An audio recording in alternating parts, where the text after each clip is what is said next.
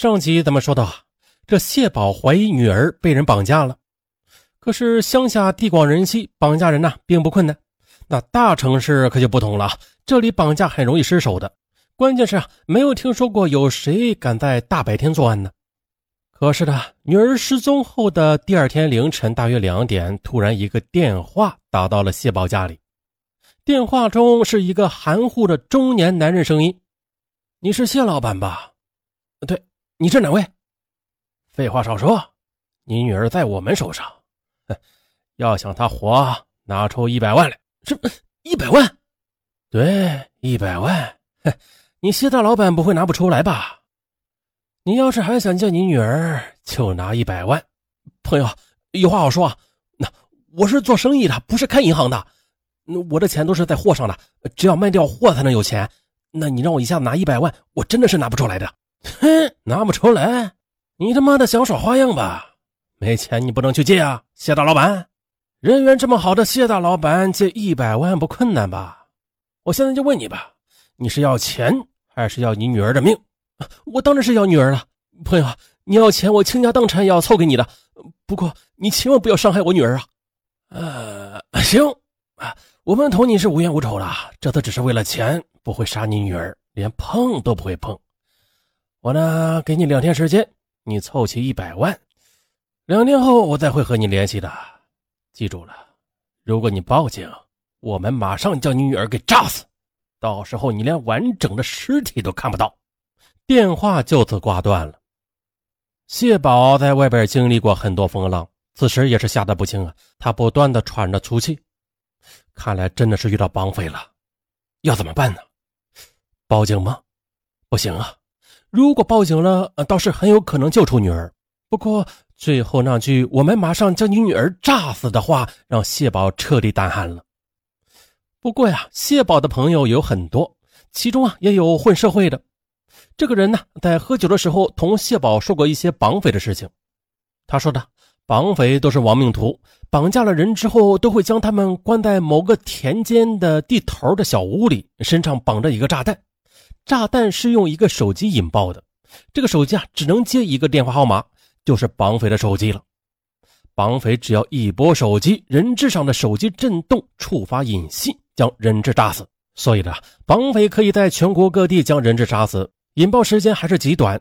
即便警方找到人质关押地点，想要解救人质也有很大的难度。因为呢，绑匪只要发现风吹草动，甚至在逃亡的路上时，都可以远程的炸死人质。另外，谢宝听说。绑匪最危险的时候，就是在取赎金的时候。可一般来说啊，取赎金的绑匪都会携带手雷、手枪之类的。发现有警察扑上来，他们就开枪或者引爆手雷自杀。而看守人质的同伙呢，他发现长时间联络不上这个家伙，就会立即的杀死人质后再逃走。在这种情况下，谢宝反复考虑，认为啊，不能让女儿冒一点风险，还是放弃报警为好吧。当天，谢宝就找到了几个关系很好的老板，私下里说了这件事愿意将自己的货物低价卖给他们，借一笔钱。哎，没想到这几个平时精打细算，甚至颇为小气的老板，此时却非常的仗义。他们每人直接拿出了几十万元的现金，交给了谢宝。救人要紧啊，钱是小事我们都是有女儿的人，不会这时候来占你便宜的。就这样的一天内就凑齐了整整一百万。钱是凑齐了，但家里却乱套了。谢宝还算是支持得住啊，但他的老婆毕竟是个家庭妇女啊，哪里经历过这种事啊？他老婆心有女儿，又怕丈夫出去送赎金时会出危险，一会儿哭一会儿愁，当天呐就病倒了。可到了约定时间，果然的那个中年绑匪又打来了电话：“谢老板，钱都准备好了吗？”“啊都准备好了。”哦，还算你识相。你呢？现在开车去某某市，从某某公路开过去，带着钱和手机，我会再和你联系的。哎，等一会儿，你让我和女儿说句话。中年绑匪犹豫了一会儿，好吧，好吧，看你这么识相，啊过几分钟我会让你和他通话。不过你给我记住了，你必须开车在下午六点前到达某某市。另外，如果你报警，哼，等着替你女儿收尸吧。而就在电话挂掉大概五分钟，突然又一个电话打来了。谢宝急忙接通，哎呦，是他的女儿谢月怡。谢月怡惊恐的声音传过来：“爸爸，我没有事，他们没有打我，你快来救！”可一句话还没说完，电话就挂断了。听到心爱女儿带着哭腔的声音，谢宝就像是万箭穿心，一时间浑身颤抖。不过，这终究是证明女儿还活着，也算是一件好事。谢宝独自带着钱呢，根据对方要求开车到了苏南的某市。可绑匪随后又让他南下进入浙江，顺着某条公路开到另一个城市。可在半路上，绑匪又让他突然转向，进入一条小路，再次开回苏南。哦，原来绑匪在观察，他们在观察警察有没有尾随谢宝的车。很快天黑了，绑匪突然命令谢宝停车，将钱放在路边的一个废弃的小房子里，然后的立即向前开车，不得停留。谢宝无奈，只能照做。而在向前开走的同时啊，通过倒车镜，谢宝发现了，似乎有辆面包车在那个房间前停了一下，一个黑影下车拿走了那袋钱，拿了钱，那绑匪应该就放人了吧？然而让谢宝做梦也没想到的是，绑匪并没有放人。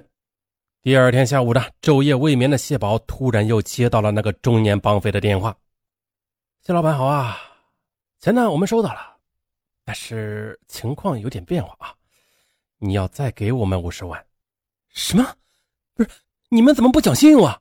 我们不是说好一百万了吗？我砸锅卖铁凑齐了钱给你们送去，怎么能够坐地起价呀？少他妈废话！现在大爷又缺了五十万，过不了关了。不向你要，还向谁要？别废话，这次是一口价，再给五十万，马上放了你女儿。你，我一时拿不出来的，这一百万都是我求爷爷告奶奶才搞来的。嗯，好。那你准备去垃圾场 给你女儿收尸吧？哎，你你等等，不用，有话好说。你你再给我几天时间，我想想办法好吗？行，再给你三天时间。哎，好好，你再让我和女儿说几句话。可对方毫不客气的，瞬间的挂断了电话。哎呀，此时谢宝一时间也不知道如何是好了。看来这伙绑匪言而无信嘛，根本不能信任。给他们一百万，按照江湖规矩的话，就应该放人了。而现在呢，绑匪却反其道而行之。显然呢，只有两种可能：第一，绑匪把谢宝当做了唐僧肉，可能无限制的敲诈下去；而第二，也是谢宝最不希望发生的事情，就是谢宝的女儿已经遇害，对方根本无法放人，只是借机的再多要一点钱而已。如果是第一种，谢宝即便是倾家荡产的给钱，那绑匪可能还会认为他有所保留，将女儿谢月怡给杀掉。无论是哪一种，显然谢宝已经无法不报警了。谢宝报警之后，警方立即的高效介入。然而，这群绑匪却并不好对付。根据技术分析，之前打给谢宝的电话全部是用的不记名的一次性手机卡。而这种手机卡一般是经过层层转卖，不可能再追踪卖给了谁。手机卡都是打完了就扔掉，也根本无法追踪。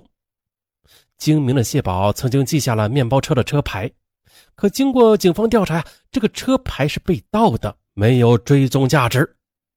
而询问谢宝和他妻子啊，在绑架案之前有没有在哪里听过绑匪的声音啊，会感觉到熟悉？可是两人都回答，呃，没有。在询问谢宝有没有仇人，谢宝认为啊，做生意的肯定都会得罪人，但只是商业竞争，不存在能够绑架自己女儿的仇家呀。警方也调查了谢宝的背景，发现他的口碑相当好，看来此次绑架就是为了钱。那现在唯一的办法呀，就是在绑匪取赎金的时候抓捕或者跟踪，找到关押人质的地方。不过，这两个方法都有一定风险的。首先呢，如果让绑匪拿走赎金后跟踪的话，那这个风险很大，因为呢，绑匪并不是弱智啊，一定是高度警惕。如果他发现有多辆车反复的对他进行跟踪，当然会知道这就是警察，十有八九会引爆人质身上的炸弹，随后分头逃窜。绑匪上次曾经命令过谢宝的车专门走一些非常偏僻的公路，还是在夜间，这就说明他们已经提防了这一招。嗯，在一些根本没有车的公路上，警方的车只要一出现，傻子也知道这是怎么回事了。显然，如果警方跟踪绑匪，那被发现的可能性几乎是百分之百。其次的，在取赎金的时候抓捕，那风险也会不小。因为呢，绑匪一般都会携带手雷或者枪械来取赎金的，想要迅速制服他并不容易。如果绑匪够狠而自杀，也只需要几秒钟时间，警方根本就拦不住啊。那咱们再退一步说，就算是迅速的制服了取赎金的绑匪，但如果他骨头够硬，吃得住打，就是不交代同伙和人质的情况的话，那这边的。同伙发现长时间联络不上取赎金的歹徒，一定也会杀死人质后自己逃走。然而呢，到了这个地步，也只能选择相对的啊，对，相对的比较靠谱的方法，就是直接抓捕绑匪了。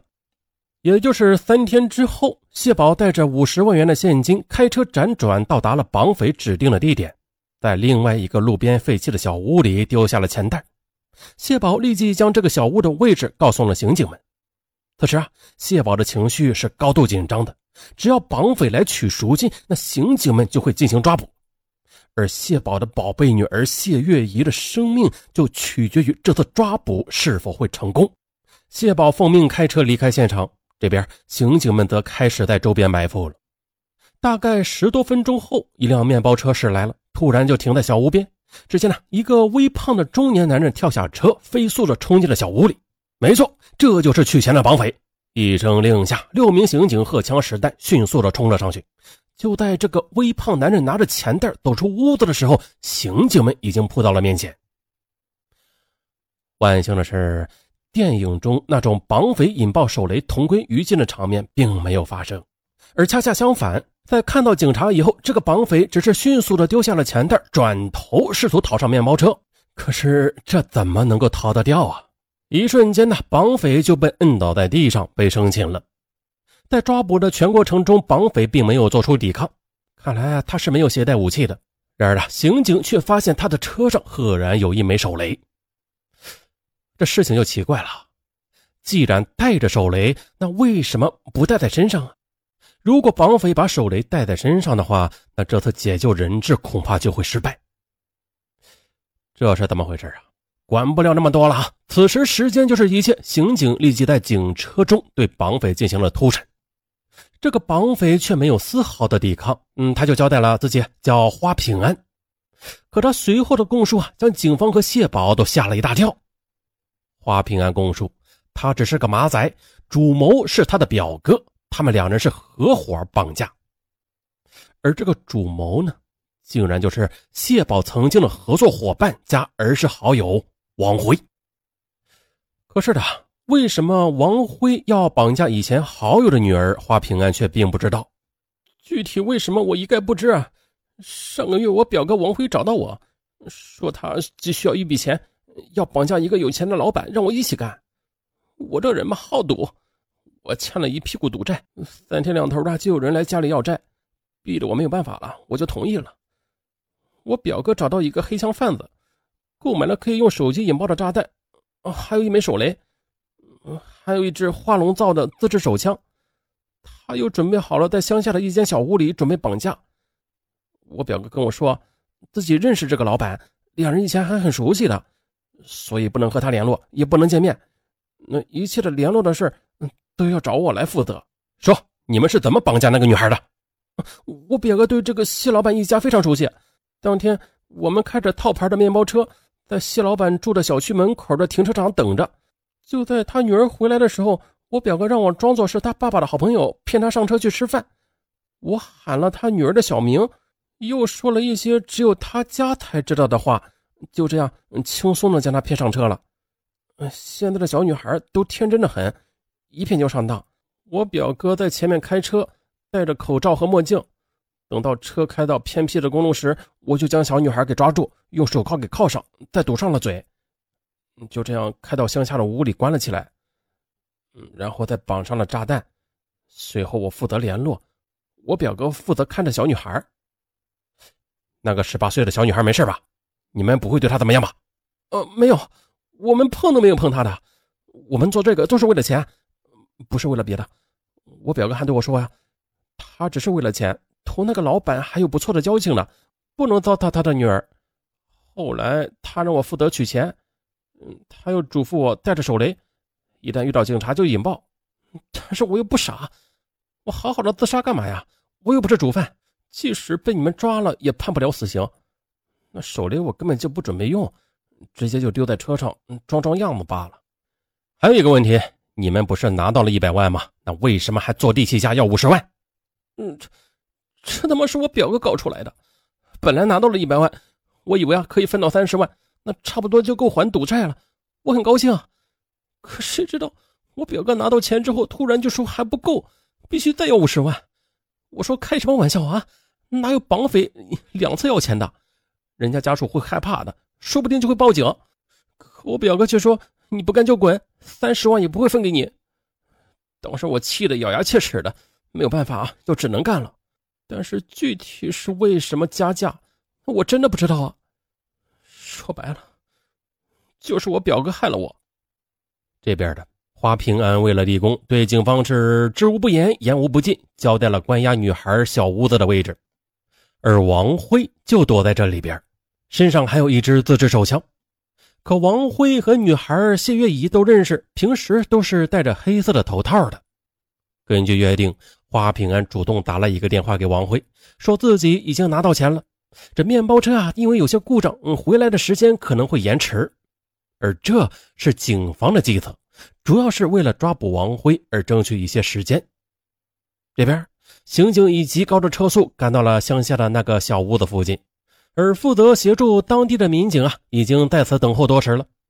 可惜的是，王辉平时几乎是不出小屋的，吃饭都是泡面或者干粮，想要等他出门抓捕是不可能的。同时啊，王辉这人还是比较精明的。如果让花平安将他诱骗出门，那万一被识破了，那就不好办了。这种情况下，呃，看来也只有破门抓捕这一个方法了。好在这个炸弹的设计对于警方是有利的，因为它采用的是手机引爆，必须王辉掏出手机拨出号码，等待接通，这才会爆炸。而这个过程在当年需要十秒钟以上，足够一次抓捕了。自然呢，王辉有一支自制手枪，抓捕还是有危险的，可也只能冒险了。各就各位，一声令下，几个身手敏捷的刑警翻围墙进入，一人去打开铁门，其余几个人立即的冲向小屋的大门。而屋中的王辉呢，也是很警惕的人，他听到响声之后，也立刻从凳子上一跃而起。可此时刑警已经冲入屋内了。王辉见状略一犹豫，却并没有拿起手机拨打号码，而是抓起了那只。仿盗手枪，不好！刑警见王辉试图顽抗，只能开枪。砰砰！王辉腿部中弹，一下子跌倒了，但是并没有受到致命伤。其实，在这种情况下，王辉似乎也应该放弃抵抗，束手就擒得了。然而，王辉却躺在地上，继续抬手举枪向刑警瞄准。呀！刑警们没有办法了啊！砰砰砰！几枪将王辉乱枪击毙了。这时啊。屋角双手被靠在椅子上的谢月怡见到这个场面，吓得是失声痛哭起来。最后的刑警小心翼翼地将谢月怡身上的炸弹拆除，又打开她的手铐。这个小女孩一下子瘫倒在地上，再也站不起来了。后来谢月怡介绍，王辉一直是蒙着面不说话，对她呀也没有虐待。在吃饭和大小便的时候，王辉还会解开她的手铐。而在被绑架的那一刹那，谢月怡过于害怕，小便失禁了，导致内裤、外裤全都湿了。王辉又去买了一套新的衣服给她换上。谢月怡换衣服的时候，王辉都是转身不去看。随后的警方又发现了一件怪事王辉的手枪根本就打不响。而在检查这支仿盗手枪时，发现啊，竟然有一个弹头卡在枪膛内。看来呀。王辉购买了这支仿制手枪之后，在荒野里试枪，结果啊，只打了两枪，枪膛就堵了，不能再用了。那奇怪的是啊，明知道枪不能打，那王辉为什么要故意两次举枪，装作向刑警射击呢？唯一的解释就是他不想活了，借此自杀。还有，王辉是个很有钱的老板，那他为什么要去绑架呀？原因很简单呐，他是被女人搞到这种地步的。警方随后找到王辉的爸爸王奇才，去年就已经中风卧床，目前还在医院，由王辉的前妻照顾。听说儿子绑架被击毙了，王奇才叹了一口气：“哎，王辉他不是我儿子，我们已经脱离关系了。”我这个儿子太喜欢女人了，他就是色中恶鬼。你们看看，啊，我这个儿媳妇除了长得不是太漂亮，她什么都好。离婚了都来照顾我，还带着一对儿女，也没有改嫁。王辉之前养了几个女人，都是他手下的女营业员，我们怎么劝他都不听。大概三年前。他在上海认识了一个搞金融投资的女白领，长得非常的漂亮，还能说一口洋文，听说还出国学习过。你们也知道，我儿子是个小老板，文化程度也不高，只是小学毕业。他养的女人档次也都不高。这次突然被一个女知识分子看上，他高兴的不得了啊！没多久就和他同居了。